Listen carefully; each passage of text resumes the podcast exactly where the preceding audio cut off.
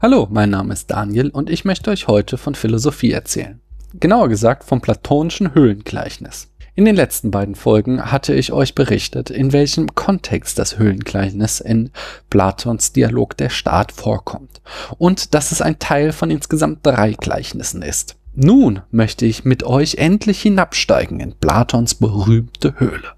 Platon beginnt dieses Gleichnis damit, dass er Menschen beschreibt, die seit ihrer Geburt in einer Höhle leben.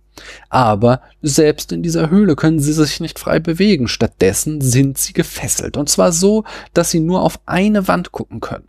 Hinter diesen armen Pinseln brennt ein Feuer und davor führen irgendwelche Sadisten ein Schattentheater auf, so dass die Schatten von allen möglichen Dingen auf die Höhlenwand vor den gefesselten Höhlenmenschen fällt. Natürlich würden die Höhlenbewohner die Schatten, die sie sehen, für die Wirklichkeit halten. Jetzt stellen wir uns vor, einer von ihnen würde befreit. Platon spricht sogar davon, dass man ihn dazu zwingen muss, aufzustehen und sich umzudrehen, denn er hätte Schmerzen.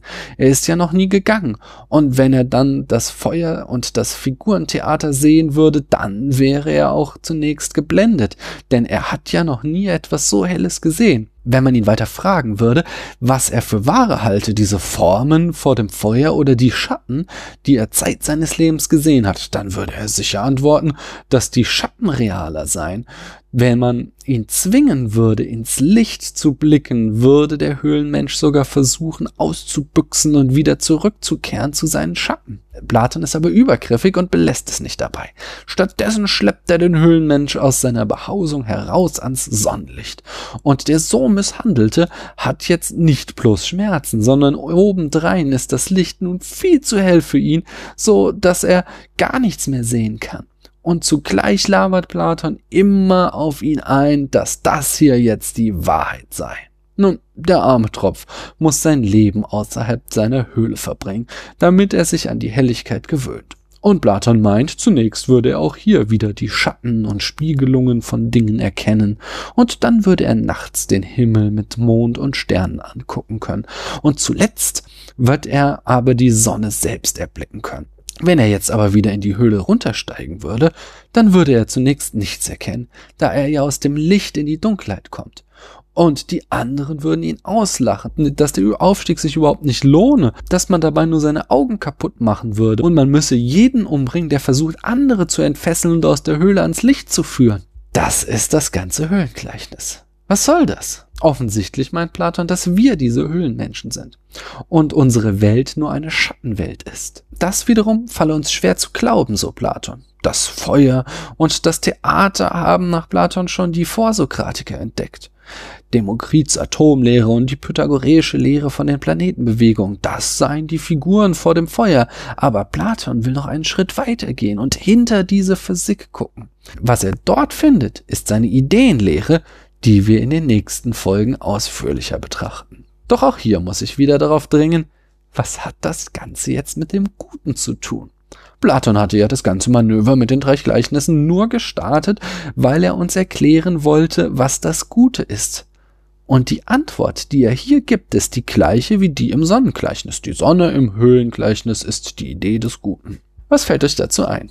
Mir fallen zwei Dinge ein.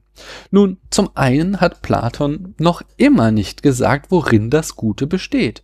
Er hat bloß wieder erläutert, welchen Status es hat. Es bleibt eine Leerstelle. Zum anderen gibt es aber einen großen Unterschied zum Sonnengleichnis und zum Liniengleichnis. Und das dürfte einer der Gründe sein, warum das Höhlengleichnis so viel berühmter ist. Denn diesmal funktioniert die Metapher wesentlich besser als noch in den anderen Gleichnissen. Hier drin steckt wieder die sokratische Lehre von der Philosophie als Praxis. Zwar sagt uns Platon nicht, was das Gute ist, aber er sagt uns, wenn wir Philosophie betreiben, dann werden wir es herausfinden. Denn der Aufstieg aus der Höhle ist nichts anderes als das Philosophieren, der Gang entlang der Linie aus dem zweiten Gleichnis. Und Platon sagt uns noch mehr. Er sagt, dass die Erkenntnis, was das Gute ist, die am schwersten von allen zu erlangende Erkenntnis ist. Aber natürlich steckt noch mehr als nur die Idee des Guten im Höhlengleichnis. Das, was der Philosoph außerhalb der Höhle findet, das ist Platons Ideenlehre. Und was es mit dieser wirklich auf sich hat, das erzähle ich euch in den nächsten Folgen. Ich danke euch, dass ihr mir eure Zeit geschenkt habt.